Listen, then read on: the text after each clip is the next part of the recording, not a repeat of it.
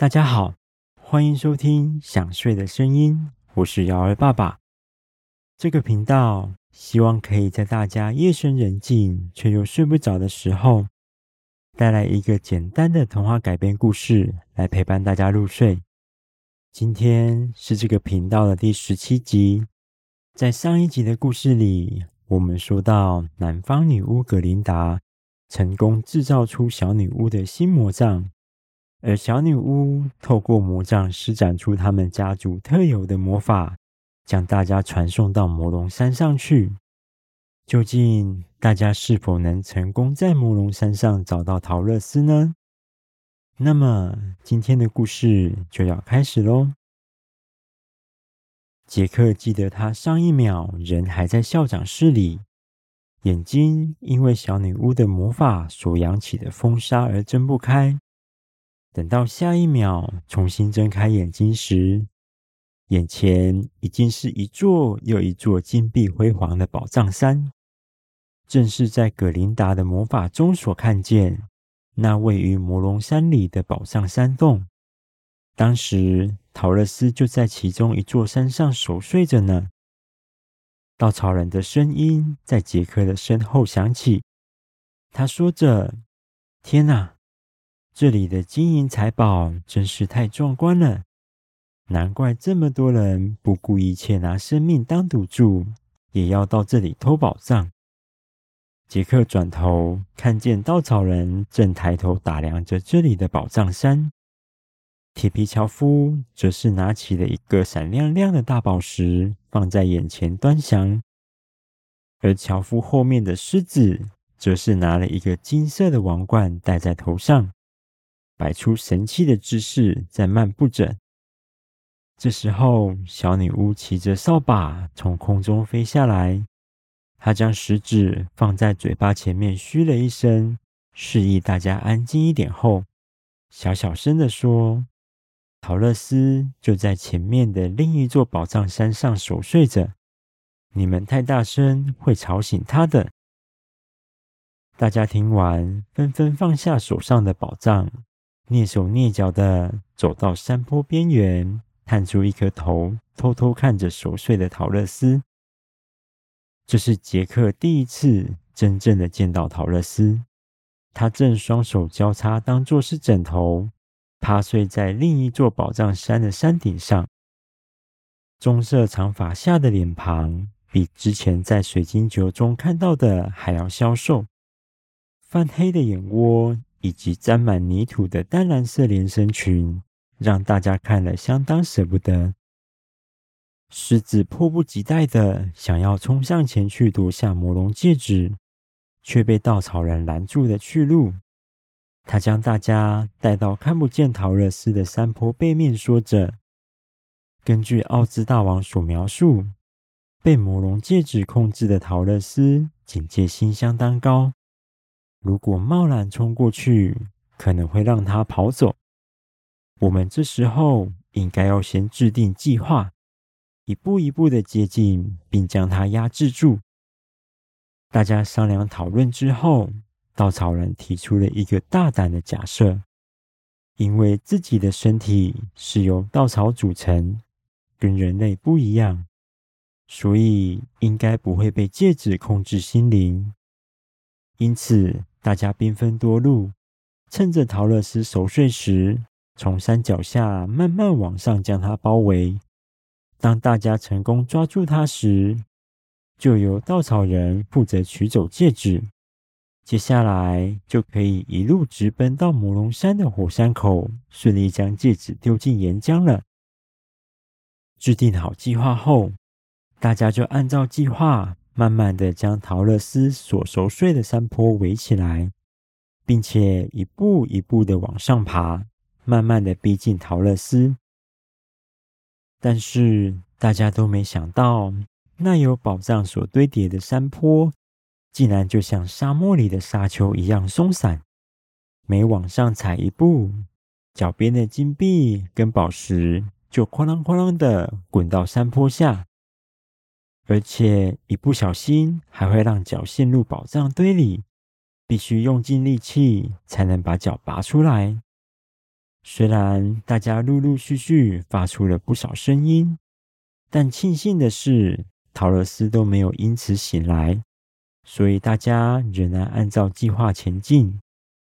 就在大家小心翼翼地爬到半山腰时，铁皮樵夫突然一脚踩进了宝藏与宝藏之间的空隙里，竟然导致半个身体都陷到宝藏山里了。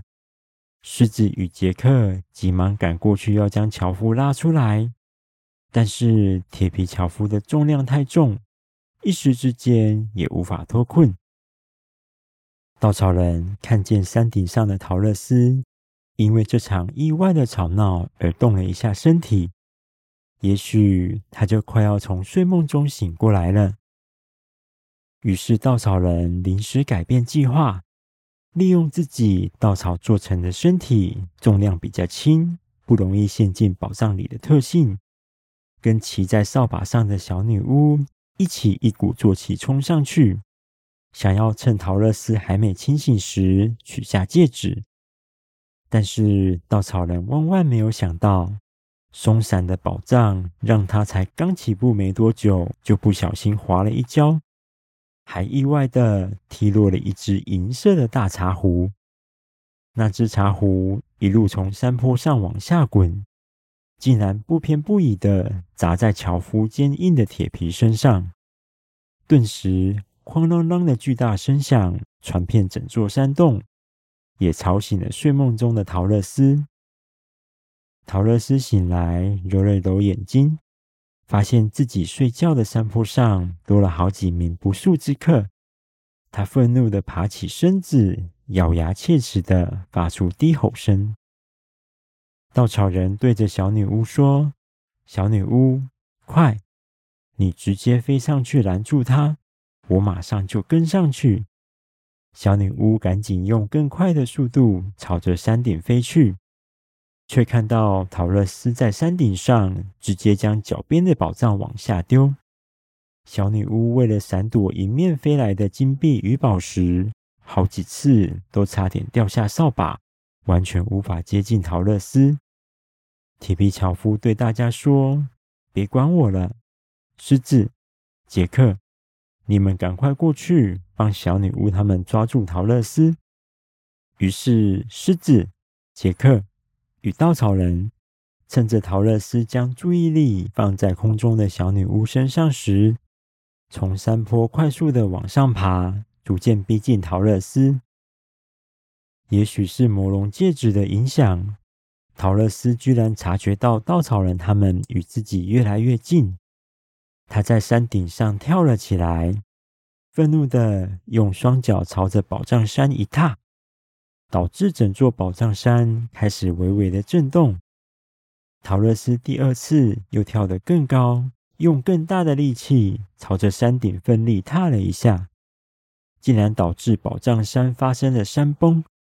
杰克他们脚底下的金银宝藏开始迅速的朝着地面滑落。小女巫在千钧一发之际抓住杰克的手，将他拉上飞天扫把。而其他人都跟着宝藏一起陆陆续续的滚落到山底下了。杰克跟小女巫赶紧飞到山下，将其他人从宝藏堆中拉出来。等到确认所有人都平安的时候，山顶上的桃乐丝早已不见踪影。稻草人看着空无一人的山顶，着急的对小女巫说：“魔龙山非常大。”这个山洞的出口一定很复杂，小女巫，你赶快飞到空中，看看桃乐丝往哪个方向跑去。我们如果在这个地方跟丢桃乐丝，那可就麻烦了。小女巫听完，赶紧飞上空中，四处寻找桃乐丝，绕了好几圈，才终于在一个漆黑的出口，发现了穿着蓝色连身裙的桃乐丝。急急忙忙的朝着黑暗中跑去。小女巫跟大家会合之后，每个人都用最快的速度朝着桃乐丝离开的出口追去。可惜追了一段时间都没有发现桃乐丝的踪影。这时候，他们已经来到一处断崖前面。断崖的下方是黑压压一片，完全看不见底部的深谷。想要通过断崖到达另一边的山洞，就必须经过一条细长的石桥。那座凹凸不平的石桥，斑驳又布满了裂痕，看起来随时都会崩塌。狮子低吼了一声，就往石桥走去。他跟大家说：“这座石桥看起来很危险，让我先去试试看。如果安全通过，你们再一起过来吧。”大家提心吊胆的看着狮子一步一步勇敢的往前走，一直到他成功到达另一边的断崖，才松了一口气。确认石桥没有危险之后，大家一个接着一个通过了。走到狮子旁边时，还不忘对他的勇气表示赞赏，这让他得意的不得了。杰克走在狮子后面，看着他的背影，突然加快速度跑到狮子旁边。他想要说些什么，但是又胆怯的说不出口。狮子发现了杰克的异样，就开口询问他说：“怎么了？”小杰克，有什么问题可以说出来？森林之王一定会帮助你的。杰克想起自己在仙境的那场大战里，只能在纸牌士兵背后躲避魔物的事情，回答狮子说：“我想成为一个有勇气的人，就跟你一样，面对危险也能不害怕。但是我不知道该怎么做。”是不是我也应该请求奥兹大王赐予我勇气呢？狮子笑笑的告诉杰克说：“所谓的勇气，并不是什么都不害怕就叫做勇气。刚刚遇见的石桥，在我们之中必须有一个人亲自去试试看，它到底安不安全。而我的速度是伙伴中最快的那一个。”能够在石桥崩塌之前就快速逃离，回到安全的地方。正因为我清楚自己的能力，所以能够冷静地判断出我就是测试石桥的最佳人选。想要成为有勇气的人，必须清楚了解自己的能力，并且冷静地思考眼前的危机该怎么解除。小杰克，我相信你一定也能成为有勇气的人。你要相信自己。杰克一边思考着狮子说的话，一边跟着大家的脚步跑出了山洞，来到一个飘散着淡淡薄雾、遍地布满了大小石头的荒野。因为荒野上几乎没有可以遮蔽的东西，所以大家很快就发现有一个蓝色的身影穿梭在石头之间。稻草人放开喉咙，大声的喊着。桃乐丝，桃乐丝，我是你的朋友稻草人呀。我们是来带你回去奥兹国的，你不要再跑了。铁皮樵夫也呼喊着说：“桃乐丝，是我，樵夫呀，是你把我从生锈而动弹不得的困境中救出来，你还记得吗？我们是你的朋友啊。”不管樵夫跟稻草人喊得再大声，桃乐丝仍然像是完全听不见似的，持续在荒野中奔跑着。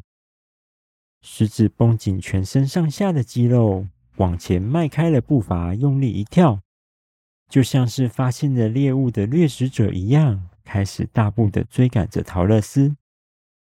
桃乐斯小小的身躯是怎么样，也不可能跑赢森林之王的。于是，狮子逐渐拉近彼此之间的距离。在最后即将追上的那一刻，他奋力一跳，来到桃乐丝面前，阻挡他的去路。桃乐丝看见眼前被狮子挡住去路，转身就朝着右边奔跑。这时候，小女巫也飞快地骑着飞天扫把来到他的右边，阻挡他。桃乐丝见状，又再度转身，想要朝着没有人的地方跑去，却发现其他人已经纷纷追到自己身边，将自己团团包围住了。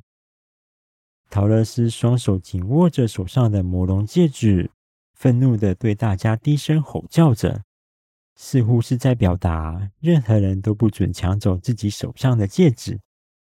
稻草人将双手平举到胸口，利用动作跟桃乐丝表示自己并没有恶意，并开口对他说：“桃乐丝，魔龙戒指控制了你的心灵，让你不像是以前的桃乐丝。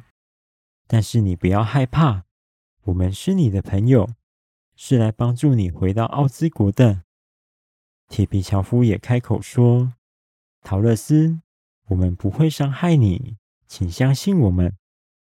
狮子接着说：“只要我们能成功拿走你手里的戒指，并丢到岩浆中销毁，就能带你回奥兹国了。”大家听到狮子在桃乐丝面前提到销毁戒指的事情，都大吃一惊，赶紧把手指放在嘴巴前面，示意狮子不要再说了，生怕刺激到桃乐丝。虽然狮子赶紧捂住嘴巴，让自己不要再说错话，但是这些话早就已经传到桃乐丝的耳朵里。一听到周遭的人是来抢夺手上的戒指，桃乐丝开始急躁了起来。他左顾右盼，开始寻找能够逃脱的空隙，并试图突破众人的包围。杰克在这个时候。想起了之前在红心女王的城堡地牢里，白发皇后曾经用歌声抚平爱丽丝悲伤的情绪，以及湖水女神也曾经用歌声抚平自己想家的难过心情。这让他决定尝试利用歌声来安抚陶乐斯的情绪。他随口唱起了妈妈常常唱给自己听的摇篮曲。那是一首曲调温柔、节奏缓慢又平和的歌曲。让杰克意想不到的是，陶乐斯一听到杰克唱的摇篮曲，脑袋里竟然浮现出一张早已遗忘的温柔脸庞。那是他早已过世的妈妈。而在桃乐丝的回忆里，自己的妈妈竟然也是唱着同一首摇篮曲哄自己入睡。陷入回忆的桃乐丝停下了动作，站在原地望着远方，空洞的眼神中泛着淡淡的泪水。连日来被魔龙戒指影响而产生的疲累，也在这个时候涌现出来。这让桃乐丝再也撑不住身体，缓缓朝着地面倒落下去。狮子一个箭步朝桃乐丝冲了过去。把自己的身体当作是床铺接住了他，桃乐丝就倒在狮子的身上一动也不动。大家担心的跑向桃乐丝，看到他只是沉沉的睡去，没有受到伤害之后，才放下了心。小女巫开口对着稻草人说：“桃乐丝似乎短暂脱离了戒指的控制，才会有这样的反应。”我们必须趁现在赶快把戒指摘下来，否则等它再次被控制就来不及了。稻草人点点头表示同意，并接着说：“我原本还在计划着，如果桃乐丝一直逃跑，我们就必须持续阻挡他逃跑的方向，让他不得不自己转向逃往火山口。最后，我们就在火山口将他拦截。”直接把戒指丢进火山岩浆里。现在他能睡着，真是太好了。这样我们就不需要一路追逐，可以轻松完成这个任务。稻草人说完，就开始动手摘下陶乐斯手上的戒指。在大家屏气凝神的紧张气氛下，稻草人终于顺利的取下了戒指。杰克松了一口气后，说着：“太好了。”终于成功摘下戒指，接下来只要到火山口将它丢进去，就能回家了。快走吧，稻草人，这是最后一段任务了。听完杰克说的话，稻草人转头默默地说：“我等了好久，终于拿到这只戒指了。怎么可能会让你们将戒指销毁呢？这只戒指是我的，我不会交给任何人的。”稻草人说完，就拔腿狂奔，朝着荒野的更深处跑去。大家看到稻草人逐渐远离的身影，才发现，原来连稻草人都被戒指控制了。小女巫最先反应过来，她跨上扫把，马上追了过去。铁皮樵夫跟杰克帮忙将桃乐丝扶到狮子背上之后，也马上用最快的速度追了上去。好了，第十七集的故事在这里暂时告一个段落。想不到，连稻草做成的稻草人也会被戒指控制心灵。杰克跟他的伙伴们要怎么在魔龙山上抓住稻草人？他们又会遇到什么危险呢？我们在下一集的故事中见喽！大家听到这里有想睡觉的感觉了吗？赶快把被子盖好。调整一个舒服的姿势，准备入睡喽。我是瑶儿爸爸，大家晚安。